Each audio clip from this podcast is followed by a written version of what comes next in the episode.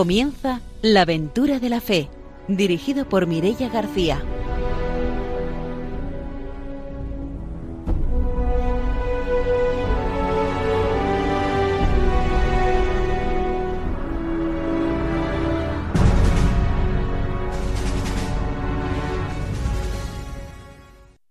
Buenas noches desde Radio María. Empezamos un nuevo programa misionero. Ya estamos preparados para ofreceros una nueva aventura de la fe. Empezamos saludando a nuestros colaboradores. Está con nosotros el padre don Arturo García. Buenas noches. Muy buenas noches a todos radioentes. Una alegría de estar de nuevo en este impulso ¿no? a la misión que queremos hacer desde la aventura de la fe. También está con nosotros Ramiro Fauli. Buenas noches. Buenas noches. Hoy voy a mandar un saludo. Me voy para Almería, ¿no? Que tengo unos compañeros de Ocasa Cristianos con el Sur que estuvieron en Bolivia, ahora están aquí en España y yo estoy también promocionando nuestro programa en los ambientes misioneros. Así que un saludo para Francesco y para Juana, eh, que están en Almería y que deben de escuchar este programa, por favor. Pues mandamos esos saludos hasta Almería y vamos a presentaros ya a nuestra invitada de hoy, que es la hermana Pepa García, es operaria catequista de Nuestra Señora de los Dolores. Buenas noches, bienvenida. Eh, muy buenas noches y saludos a vosotros y a los que nos están escuchando. Ella nos compartirá su testimonio misionero, como siempre, después de la formación y de las noticias. Saludamos también a nuestros técnicos, a Ramón y a Ángelo, y vamos a empezar ya nuestro programa con la formación misionera.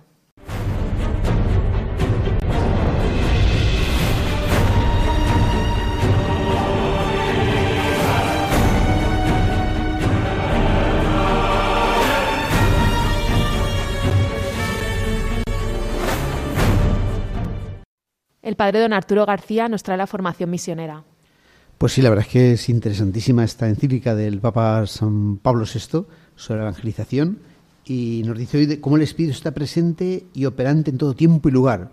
Es algo muy importante porque eso hace que tengamos fuerza para anunciar el Evangelio porque no estamos solos, sino que el Espíritu está operante, no solo ahí presente, sino que opera, hace, eh, actúa.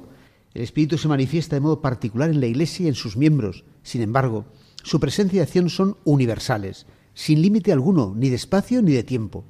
El Concilio Vaticano II recuerda la acción del Espíritu en el corazón del hombre, mediante las semillas de la palabra.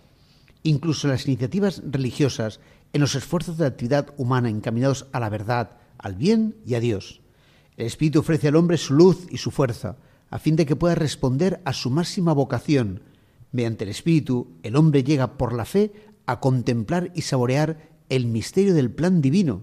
Más aún, debemos creer que el Espíritu Santo ofrece a todos la posibilidad de que, en la forma que sólo Dios conoce, se asocien a este misterio pascual.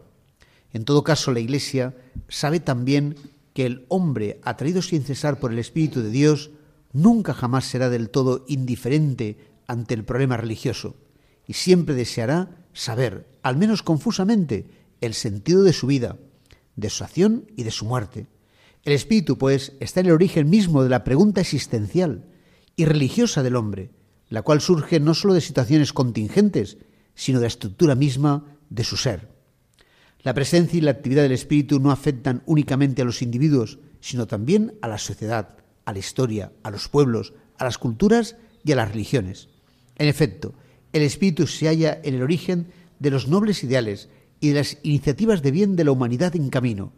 Con admirable providencia guía el curso de los tiempos y renueva la faz de la tierra.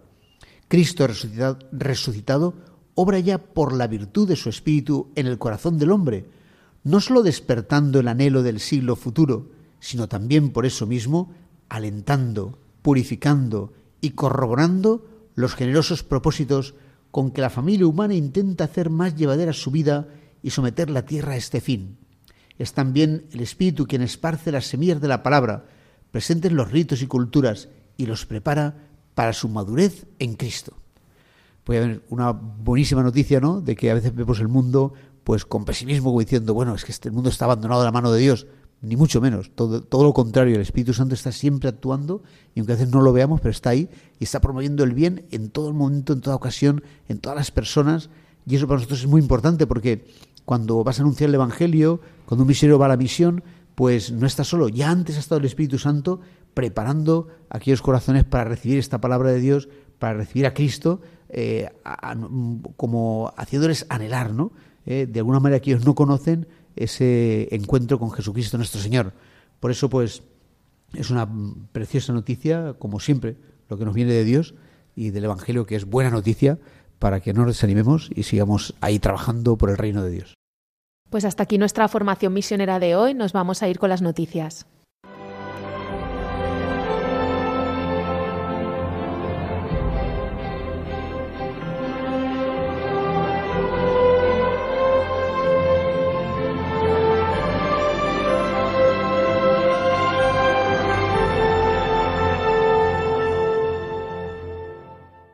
Ramiro Fauli nos va a contar las noticias misioneras. Bueno, hoy traigo dos noticias. Bueno, una desagradable porque viene desde la India y ahí eh, se ha promulgado una ley que está siendo usada contra cristianos y musulmanes. Así pues, el Foro Solidario Nacional ha recogido distintas firmas para llevarlas al presidente y, y, van en contra de esta ley, que es una ley anticonversión, que es utilizada para perseguir a cristianos y a musulmanes.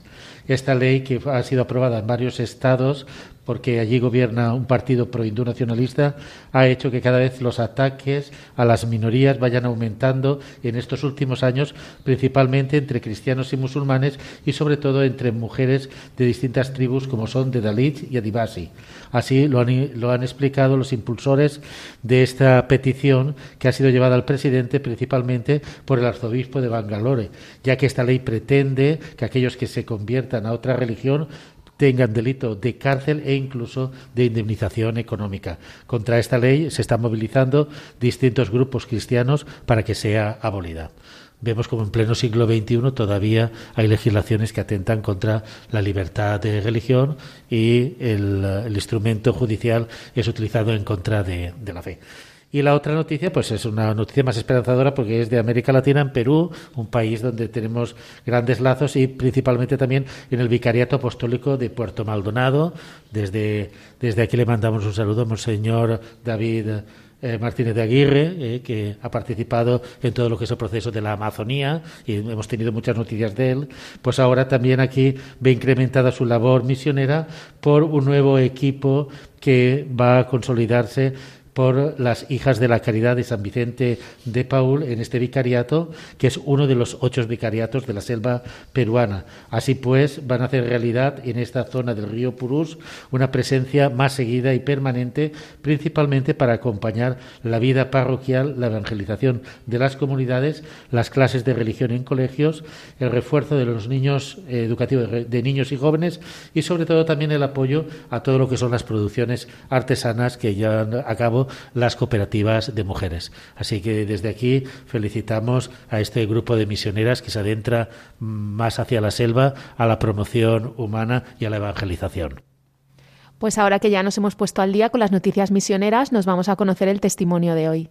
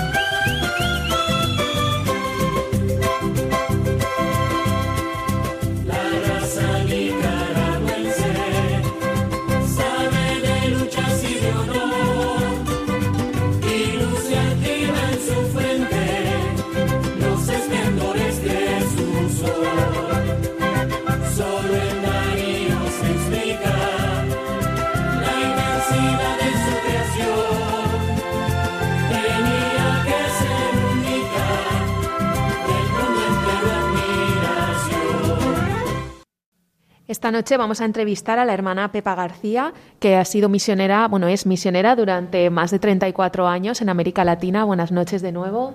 Eh, buenas noches. Bueno, hemos dicho que 34 años como misionera. ¿Nos puedes contar en qué países has estado viendo la misión? Eh, primero estuve en Nicaragua seis años. Después eh, pasé de, de, Nicaragua a Colombia. En Colombia estuve ocho meses en Medellín. Y después fui a Bogotá. Estuve allí como 12, 13 años. De allí salté hasta Perú. Estuve en Casma tres años. Y en la diócesis de Chosica, San Juan del Urigancho, Santa Anita, Ate, Vitarte, toda esa zona. Eh, estuve cinco años y de nuevo pues se me solicitó que regresara a Nicaragua y allí estoy ya siete años. Bien, vosotras, eh, tú vienes de un instituto, una orden religiosa que nosotros apenas conocemos, entonces nos gustaría un poquito centrarnos en tu persona, tu vocación y el, la, la, congregación, el instituto al que tú perteneces, por un poco que sea también conocida esa labor misionera que desarrolláis como comunidad religiosa. Uh -huh. Están celebrando un aniversario y todo, o sea que... Sí, estamos, justo estamos celebrando los 150 años del nacimiento de Madre Josefa Campos y es una gracia para la Iglesia que ella siga presente entre nosotros. Y bueno, también gracia para mí que pude conocer la comunidad. ¿sí? Y como decía don Arturo, yo creo que la misión no es del misionero, sino de quien envía y la urgencia de ser fieles a esa misión. Por eso, eh, como que ratifico ese, ese mensaje que nos has dado de que es el Espíritu el que va delante de nosotros haciendo la misión. Y pues también digo yo que experimentarnos misioneros de la misión de Jesús, porque Él quiere que todos los hombres se salven y lleguen al conocimiento de la verdad.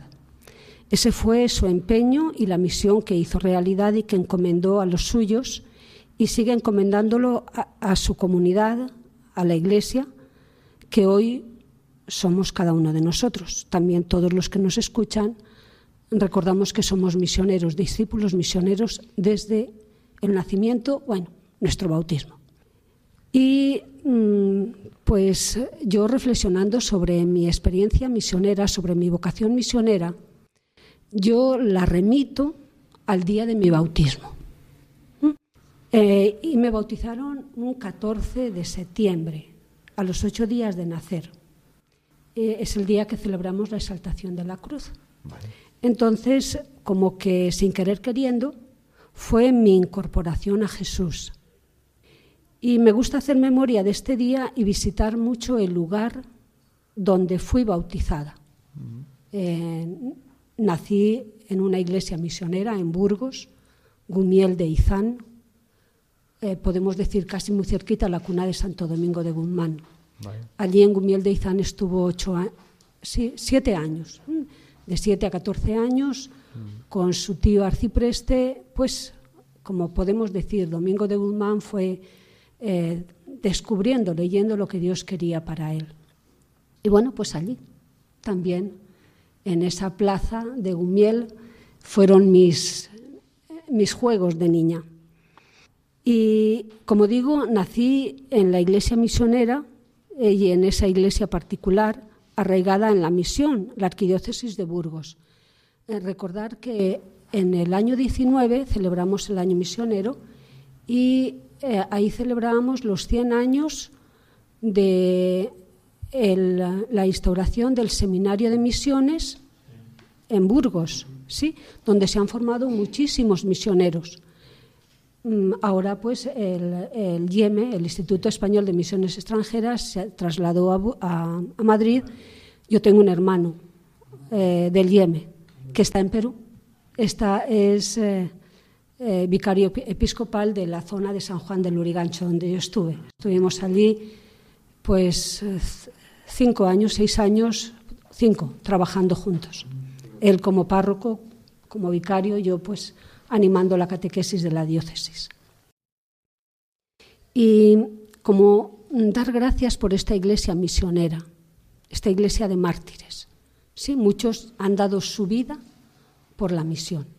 Pues como recordar a, la hermana Inés Nieves, que fue martirizada en, en, África, ¿no? Entonces, y pues un poquito para meterme dentro de mis raíces, eh, mi infancia, pues tuve una infancia muy feliz.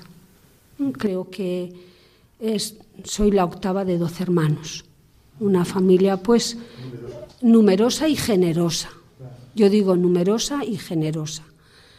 Eh, pues mis padres eh, cristianos, campesinos, labradores, muy trabajadores y honrados. Y es lo que me transmitieron a mí, nos transmitieron a todos.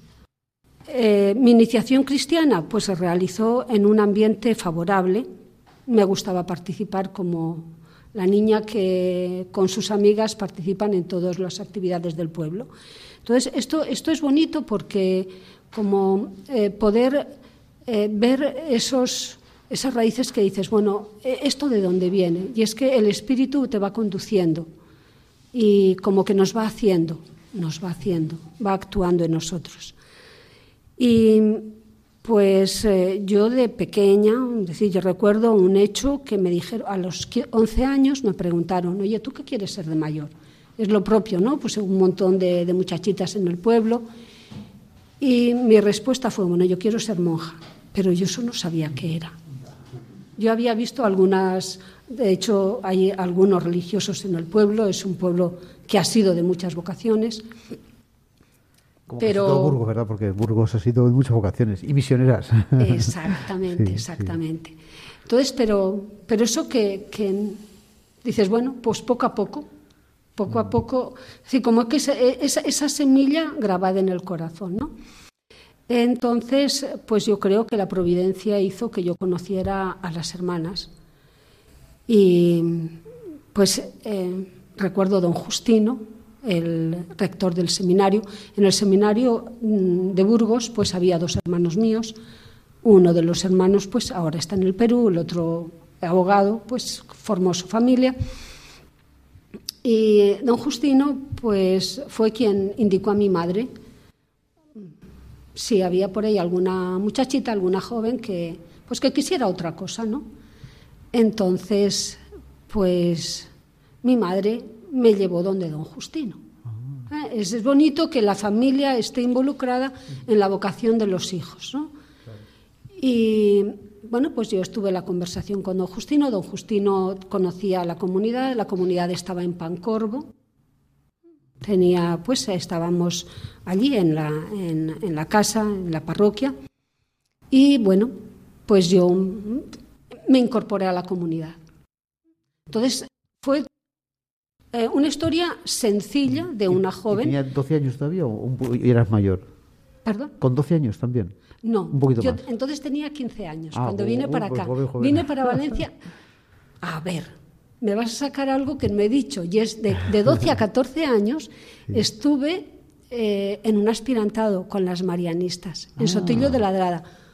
Precioso. Yo Vale. disfruté, bueno, yo creo la niña más feliz, Sí. pero las circunstancias hicieron que Pepita, entonces era Pepita, pues eh, regresara a su familia y estuviera allá. Y entonces, pues nada, eh, durante ese año como que mi vocación se fue como solidificando y se abrieron otras puertas. Y una de las puertas que me abrieron pues fue las operarias catequistas de Nuestra Señora de los Dolores. Entonces yo de- desde los 15 a los 35 pues he pasado el tiempo en Alacuas. Pasé un año en Gandía y los otros en Alacuas, donde tuve la formación inicial, la formación catequética y pues eh, el gozo de vivir, eh, de encontrarme con un montón de jóvenes, de catequistas, eh, participar en diferentes actividades. Vuestro carisma propio es de Nuestro la- carisma propio de la es catequesis. la catequesis con esa espiritualidad de la incorporación en el misterio pascual de Cristo con María Dolorosa. Entonces, eh, pues ya, eh, eh, como a los 34 años, porque claro, fue antes de marcharme, entonces me proponen ir a Nicaragua. Y la propuesta fue sencilla, Pepa, te necesitan allí. Pero yo, algo interesante, yo esperé como 72 horas. Sí, normalmente se dice, bueno, te hace una cirugía, ¿no? y a las, a los las 72 horas el médico espera a ver cómo reacciona. Sí, así como el COVID y eso que... Exactamente. Entonces yo, yo digo, bueno, voy a esperar antes de responder. Bueno, pues yo digo, respondí que sí, que no había ningún problema. Pero, ¿qué haces? Entonces, yo pensaba en mis padres. Entonces vivían mis padres, vivían, pues, bueno, mis hermanos pero después de las 72 horas vi que mi cuerpo no reaccionaba, que es decir, que esta, seguía normal, digo, listo, a Nicaragua me voy. Ah. Le dije a Madre Julia, aquí cuenta conmigo. Y el 5 de octubre del 88 yo me ponía en el avión camino de Nicaragua. Pero antes otro detalle. Cuando yo fui a comunicárselo a mis padres, mm, mi hermano se había marchado tres años antes ya estábamos viendo unas fotos, las fotos de la misión. Mm, Mi hermano también joven. Y, entonces yo, aprovechando el compartir de las fotos, les digo a mis padres, digo, pues yo me parece que me voy a Nicaragua. Ah. Y como que no, no reaccionaron. Yo digo, y estos no, no se han enterado. No se han enterado, pero se tienen que enterar, porque yo no me puedo marchar. Y entonces ya, bueno, lo volví, lo volví a decir y, nada, pues respuesta de mi madre, que la llevo en el corazón. Si ese es tu destino, que Dios te dé salud. Aquí estoy. Después de 34 años, Dios me ha dado salud y mis padres lo han visto. Mis padres lo han visto. Y algo que sí que es importante de la misión, eh, digo yo, ¿no? Es el apoyo de la familia. Aunque si la familia no apoya, no pasa nada. Mm. No pasa nada. Entonces, eh, pues eh, llegué a Nicaragua y en Nicaragua tenemos el colegio, Colegio Nuestra Señora del Pilar. 31 años antes habían ido las hermanas. Eh, colegio, bueno, educación, catequesis, misión, dispensario y formación. Entonces, pues allí me metí en ese mundo un mundo a nivel social, a nivel político un poquito dificilillo. Hay que pisar pues como con cuidado para ver por dónde pisas. Y, bueno, eh, esos seis años disfruté muchísimo, especialmente en una de las zonas rurales, donde tuvimos la oportunidad de abrir un comedor para los niños, porque pues, eh, a ver, Nicaragua es supremamente rica en recursos naturales. Pero claro, lo que yo compartía hoy estos días con los niños en el colegio, acá en Alacuas, es que lo que corresponde a 10 lo tiene uno. Y los otros, si apoyas a ese uno, pues tienes algo. Si no, pues miras a ver qué pasa y lógicamente el producto de la tierra pues eso es lo que lo que tienes. Y lo que lo, es rico porque de verdad como os digo Nicaragua es supremamente rico. Y a nivel espiritual nos encontramos eh, en toda América Latina. Creo que es algo que los oyentes habrán escuchado en otro momento y lo podemos valorar. Una gran sensibilidad frente al hecho religioso y a la práctica religiosa. Eh, a veces yo me pregunto por qué y cómo es que ese mensaje de Jesús no llega a transformar la estructura social.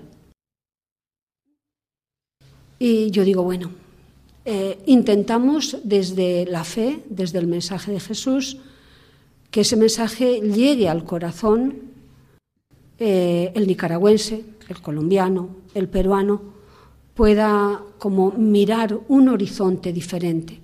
Pero yo creo que la estructura de, del mal, llamémoslo así, se acapara tanto del corazón humano que, no, que, no, posibilita al bien surgir. Ah, estamos como en el, eh, la parábola del trigo y la cizaña. De todas maneras, eh, la visión que nosotros tenemos de Nicaragua es como un país muy enfrentado políticamente o a nivel internacional eh, siendo utilizado políticamente. ¿En la vida cotidiana, en la vida de la Iglesia, se percibe ese enfrentamiento o es solamente una imagen exterior que tiene el país? No es una imagen exterior, es, una es, es la realidad que vivimos, porque la Iglesia es perseguida. Eh, los, quien habla eh, directamente, pues ahí tenemos a Monseñor Mata, es obispo emérito, pero eh, perseguido. Mm, nuestro obispo. No, puede haber una expresión libre porque puede tener consecuencias. No, tenemos también sacerdotes que han salido, muy amigos nuestros, que han tenido que salir de Nicaragua y que no regresan porque han sido amenazados. Entonces, y en este momento, pues la entrada a Nicaragua está, está muy limitada. De hecho, pues estoy esperando a ver que no me ponga ningún impedimento en este segundo momento, que pues espero poder entrar. O sea, hay restricciones a la hora de los visados. Mucha, mucha. Eh, a ver, en este momento para entrar a Nicaragua se necesita elaborar un formulario de migración que normalmente mm, vas a otro país y pides permiso a migración para poder entrar y en el mismo avión. Ahora hay que pedirlo previamente para que, pues entiendo yo que ellos van, darán el permiso para poder entrar o para, o para retener. ¿Y para desarrollar labor, digamos, social y labor evangelizadora? Mm, no hay impedimento. No hay impedimento. Puedes trabajar abiertamente. Mm, de hecho, hablamos de la fe, hablamos de Jesús, hablamos de María. Nicaragua tiene dos pilares valiosísimos, la Eucaristía y María. Vaya, qué bueno. Y especialmente la celebración de la Purísima. Riquísimo. Nos vamos a hacer una pausa y volvemos enseguida para seguir conociendo el testimonio.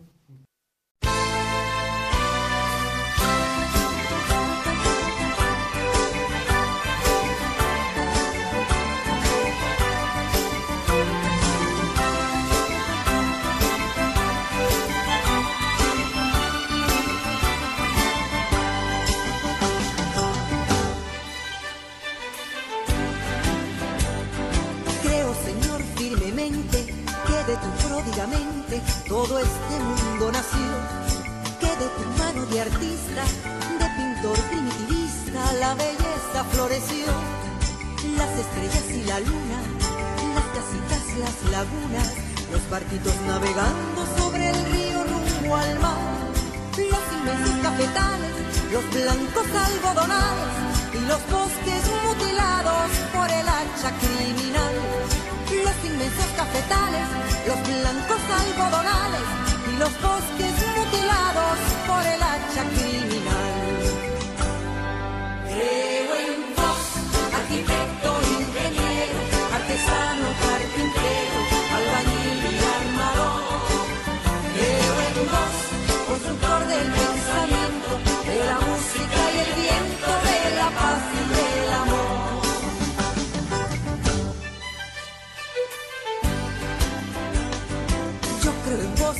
Obrero, luz de luz y verdadero, unigénito de Dios, que para salvar al mundo, en el vientre humilde y puro de María se encarnó. Creo que fuiste golpeado, con escarnio torturado, en la cruz martirizado, siendo Pilatos pretor. El romano imperialista, puñetero y desalmado, que lavándose las manos quiso borrar el error imperialista,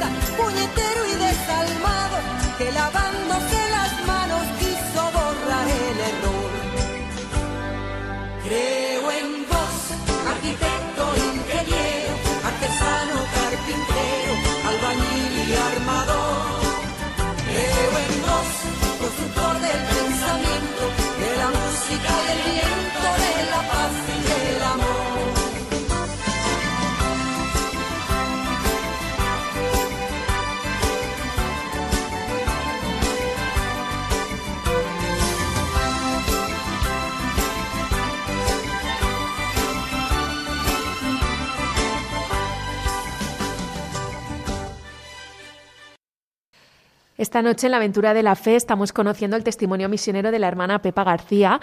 Antes de la pausa nos ha estado contando su experiencia en Nicaragua y ahora luego continuaremos conociendo el resto de países en los que ha vivido como misionera. Pero ahora yo le quería preguntar por ese acontecimiento tan importante que las operarias catequistas de Nuestra Señora de los Dolores están celebrando este año su 150 aniversario. ¿Cómo lo vais a celebrar?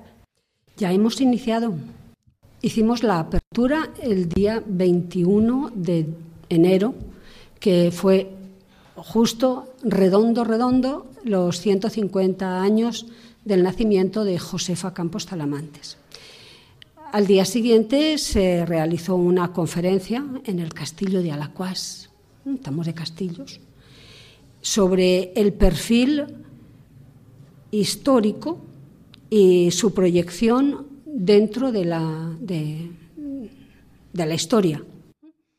Eh, todos los 21 de enero, perdón, todos los 21 de cada mes nos encontramos la familia, Madre Josefa, las hermanas y los laicos, para hacer memoria de, y agradecer la vida de Madre Josefa, celebrando la Eucaristía en los diferentes países. Mm, también tenemos, hemos como cultivado, queremos cultivar la oración. Entonces, ese mismo día, por la tarde, nos encontramos en torno a la Eucaristía Jesús Eucaristía en adoración, oramos eh, pues lo que llamamos la hora santa.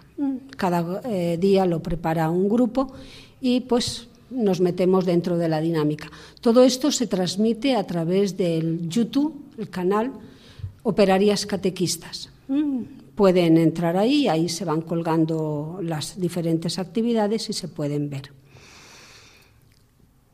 Mm, vamos a tener en el transcurso del año otras representaciones y otras ponencias, es decir, otras reflexiones. Va a haber una, el perfil humano de Madre Josefa, pues va a depender, lo va a, a, transmitir la hermana Astrid, ella está en Colombia, si puede venir, pues será aquí presencial, pero si no, pues nos podemos unir a través de las redes.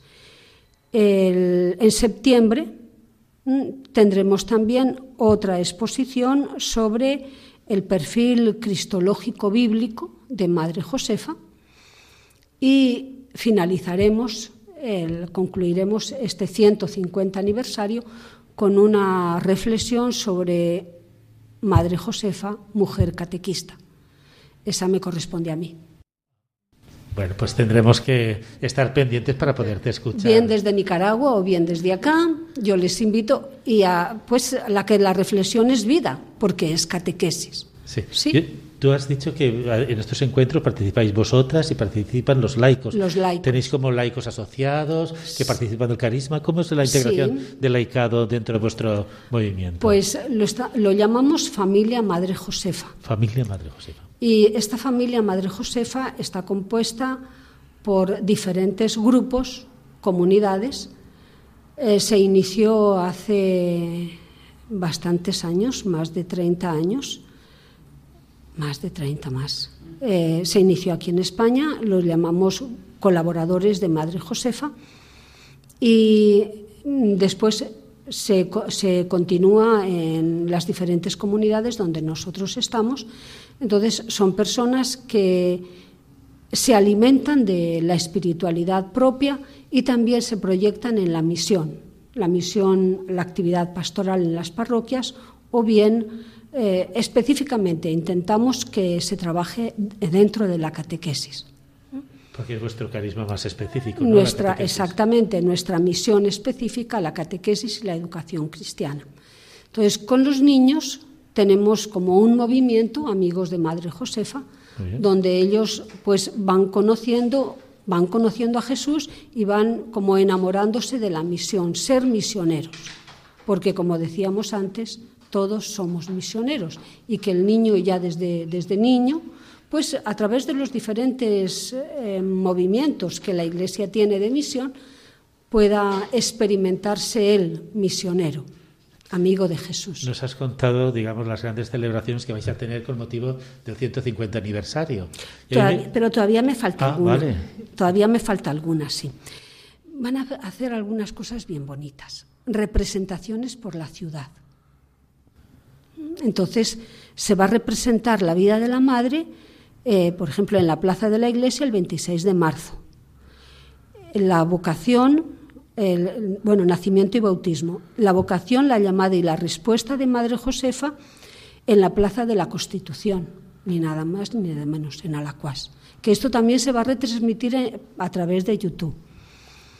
Mm, se va a representar los comienzos de la obra, como la madre inició con un grupo de muchachitas, pues de, jovencitas, y el testamento que nos ha dejado.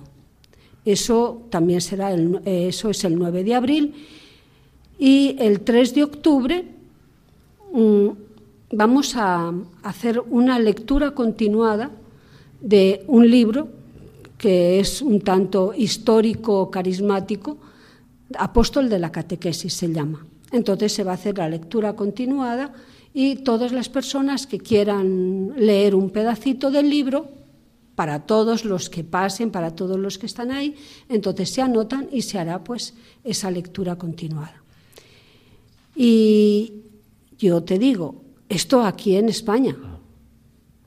Pero la pregunta que me ibas a hacer, ¿cuál es? Eh, la pregunta era cómo lo vais a celebrar allí en la misión en Nicaragua. Ah, mira, en Nicaragua, pues nos pusimos pilas en el mes de agosto. Julio-agosto se nos dijo, se nos avisó. Nosotros ya lo sabíamos, pero mm, vamos a celebrar el 150. Ah, sí. ¿Y qué vamos a hacer? Ah, bueno, pues vean ustedes a ver qué hacen.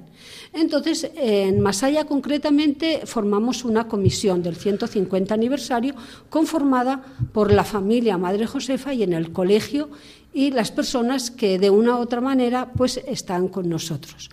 Entonces, con esta comisión em, organizamos las actividades, las Eucaristías de los 21 de enero, que coincidimos, o no sé si nos copiamos o se copiaron, pero bueno, lo importante es eh, dar gracias juntos. Y después en el colegio, cada mes estamos profundizando una virtud de Madre Josefa. Entonces, mm, la vida de Madre Josefa es como eje transversal durante este año en la catequesis y en el colegio. Especialmente, pues estoy hablando del Colegio Nuestra Señora del Pilar, que también es en el Colegio San Rafael de Copacabana, Medellín, en la Casa de, de Acogida Madre Josefa Campos de Casma, también se está trabajando con las niñas que están acogidas allá. ¿sí? Entonces, cada mes una virtud. Y esa virtud se trabaja pues desde las diferentes dimensiones de la persona, desde la literatura, desde las matemáticas, desde la historia, desde la, escenificación, desde los trabajos manuales, porque queremos que esta mujer, que nació en Alacuás y que es valenciana, y que llevó el mensaje de Jesús por todos los pueblos de la huerta de Valencia, pues mm, sea conocida. Y bueno, pues qué bueno que tú y yo y los que nos escuchan podamos eh, escuchar la beatificación de esta mujer, porque es venerable. Es decir, la Iglesia ha aprobado sus virtudes la tenemos como ejemplo de vida. Para, ser, para que sea ejemplo la tenemos que conocer. Pero ella nos lleva a Jesús, no se queda en ella. Vosotras, en eh, vuestra labor que desarrolláis a través de los grupos de Padre Josefa, eh, ¿lo hacéis a través de colegios, a través de las parroquias? ¿Tenéis grupos de itinerarios propios? A través del colegio, a través de la parroquia y las comunidades que se van formando claro, tienen una formación propia. Durante en el mes de enero tuvimos la asamblea capitular y en la asamblea capitular hubo un objetivo y es caminar juntos. Estamos en el sínodo, el sínodo de la sinodalidad. ¿sí? Caminamos juntos y hacemos misión juntos. Entonces, eh, estamos adentrándonos en un camino de formación juntos, donde eh, la espiritualidad mm, empapa a la persona y después se proyecta en la familia, en, el trabajo en los diferentes lugares donde nosotros nos podemos encontrar. Te has hablado antes de distintas experiencias en distintos países. ¿Siempre desarrolláis en los distintos países en un colegio? ¿Cuál es vuestra labor en los distintos países donde has estado? En Colombia, yo estuve en Bogotá, te he dicho. Eh, en Bogotá, pues llevé la animación de la catequesis de la diócesis de Engativá. Eh, después. Movimiento diocesano. Diocesano, diocesano, totalmente diocesano. Y nosotros estábamos incorporadas en la parroquia. Y entonces allí surgió una, comunidad de colaboradores, de laicos, que se enriquecieron mucho y aman profundamente a Madre Josefa porque les ha hecho ver la vida de otra manera. Eh, es decir, eh, fue como ese primer anuncio que ya lo sabían, pero que les caló al corazón. Entonces ellos continúan en Bogotá y continúan dentro de la catequesis en la parroquia. Es como una especie de fraternidad sí. que sigue el carisma y donde se encuentran, pues se dedican, digamos, a la evangelización a través de la catequesis, ¿no? Sí. En Medellín estuvimos trabajando durante muchos años con los colegios Fe y Alegría. Sí. Allí donde el asfalto sí donde no llega donde no llega el asfalto donde, no llega donde termina el asfalto entonces es que no puedo ocultar mi cariño hacia hacia la hacia fe y alegría, fe y, alegría. Sí. y ya llevamos como unos años que hemos dejado es decir fe y alegría lo ha asumido eh, otro otra congregación o grupo de otro grupo de laicos y entonces nosotros tenemos el Colegio San Rafael en Copacabana. Copacabana es un municipio que está muy cerquita de Medellín, de Bello. Bello, Medellín. Son municipios grandotes eh, y bueno, pues allí estamos. Y entonces ahora en San Rafael se está trabajando y también, es decir, eh, siguen el grupo de la familia, Madre Josefa, continúa en la catequesis y en las actividades pastorales de la parroquia donde nosotros vivimos, en Niquía. Niquía es un barrio de Bello, es montaña arriba. En eh, Perú, pues eh, trabajamos en, Casma. Casma es como, por decir, un, un, corazón, aunque a lo mejor chiquito, pero, pero muy grande. ¿sí? En Casma trabajamos con la casa de acogida Madre Josefa Campos. Y bueno, tuve la suerte de construirla yo. Y, la construimos con muchísimo cariño para las niñas que no tienen posibilidades de estudio. ¿Que vienen del campo? O de la sierra. De la sierra. O de la sierra o que eh, sufren violencia intrafamiliar. Eh, la mujer en Perú está muy, mm, es decir, es anónima. De hecho, algo, algo que me impresionó es que cuando bajan de la sierra, eh, la mujer normalmente no habla porque no sabe el español. Ellos hablan en quechua. quechua. Es el varón el que hace el intercambio entre eh, la conexión a nivel social y cultural con la familia.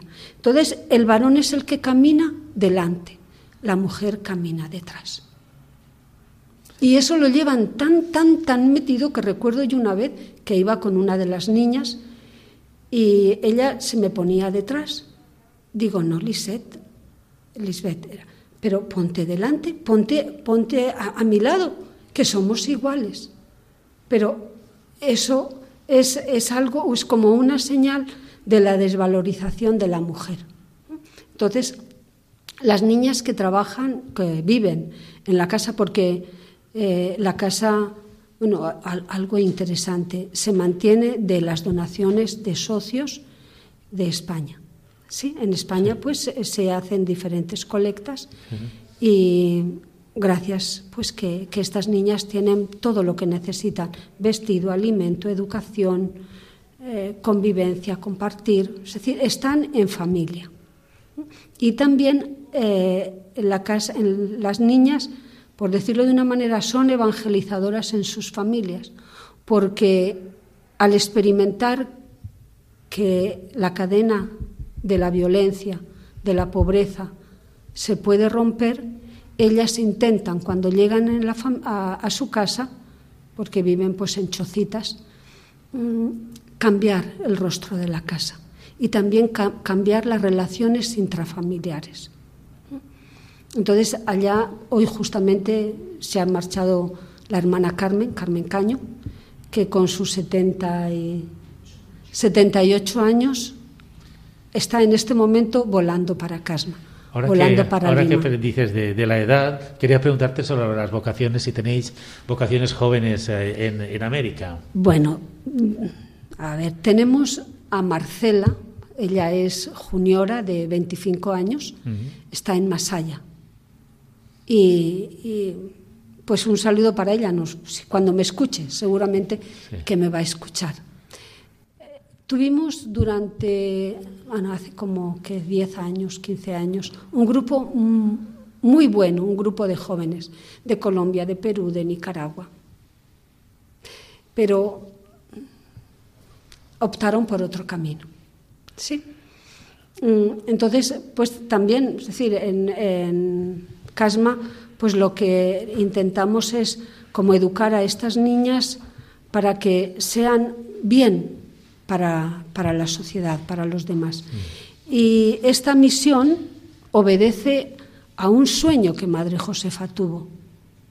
Mm, Madre, pues otro día yo creo que vamos a, alargar el programa para, hablar de Madre Josefa. Sí. Eh, Madre Josefa cuando iba formando los centros de catequesis en la huerta valenciana, claro, se daba cuenta que también las niñas necesitaban ayuda. Entonces, en cada una de las casas donde estaban las hermanas, tenían un espacio para las niñas que necesitaban apoyo y necesitaban familia.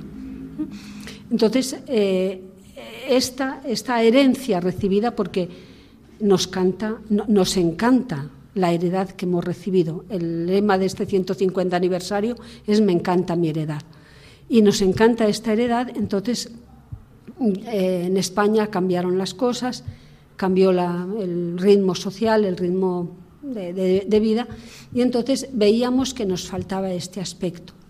Y entonces vimos diferentes posibilidades y pensamos en Perú. Y entonces en Perú construimos la casa especialmente para estas niñas. Y tu regreso ahora a Nicaragua después de tantos años, la realidad que ha pasado por medio, vosotras que veis. Eh, pues a ver, bueno, yo de, Casma pasé a Lima. Lima. A Lima, en Perú, en Perú.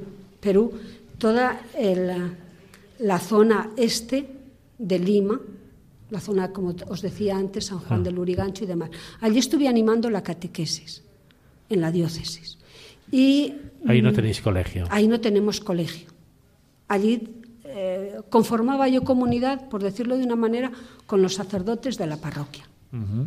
Eh, fue muy bonito porque mm, encontrarme las comunidades mixtas, que ahora pues hablamos el carisma convivido y demás, yo lo pude experimentar. Y también allá un grupo de catequistas, pues como que empezaron a vivir la experiencia de, Madre Josefa, conocerla y especialmente la misión. Allí trabajamos mucho con catequesis familiar, una experiencia que la recomiendo para España, para todos los lugares, porque en la catequesis familiar el núcleo de la catequesis es la familia, es papá y mamá, y en torno a papá y mamá están los hijos. Entonces, es esa, eh, la transmisión de la fe que, se, que llega desde las propias raíces. Y bueno, la otra pregunta. De Lima, salte para Nicaragua. Pues, a ver, en Nicaragua, mm, claro, yo encontré eh, el colegio más grande. Yo cuando salí de Nicaragua estábamos construyendo secundaria ya la teníamos construida. Pero todo eh, ha avanzado, ha avanzado la educación, ¿sí? ha avanzado también la vida en Nicaragua. Aunque como que es un pasito para adelante, o dos pasitos para adelante y un pasito para atrás. Y a veces un pasito para adelante y dos para atrás. Sí, es como que, pero bueno, ahí estamos y con muchísimas ganas, con muchísimas ganas, porque eh, no podemos dejarlos solos. ¿Sí? La educación eh, creemos que es imprescindible para nuestros muchachos. Y eh, aunque no tienen pues tantas cosas como, pero, pero tienen muchísimas ganas. Pues llegamos ya al final de nuestro programa de hoy. Muchas gracias, hermana Pepa, por haber compartido su testimonio con nosotros. Y bueno, yo creo que esto se queda la puerta y la ventana abierta, ¿verdad? Porque mis hermanas han venido a acompañarme y bueno, ellas tienen muchísimas ganas también de compartir su, experiencia y todo este regalo que la Iglesia nos ha dejado eh, en Valencia para el mundo. ¿Mm? Desde Alacuas, Valencia, Huerta Valenciana, el universo. Y Jesús en medio pues contamos con ellas para otro programa, tomamos nota ya y le deseamos buen viaje de vuelta a Nicaragua. Y a nuestros oyentes les recordamos que volvemos dentro de 15 días en la aventura de la fe y que mientras tanto pueden contactar con nosotros en el correo electrónico laventuradelafe@radiomaria.es y también nos pueden encontrar en las redes sociales, en Twitter, en Facebook y también les recordamos que en la página web pueden encontrar los, los podcasts de este programa y del resto de programas que hemos emitido en la aventura de la fe y pueden descargar volverlos a escuchar y buenas noches.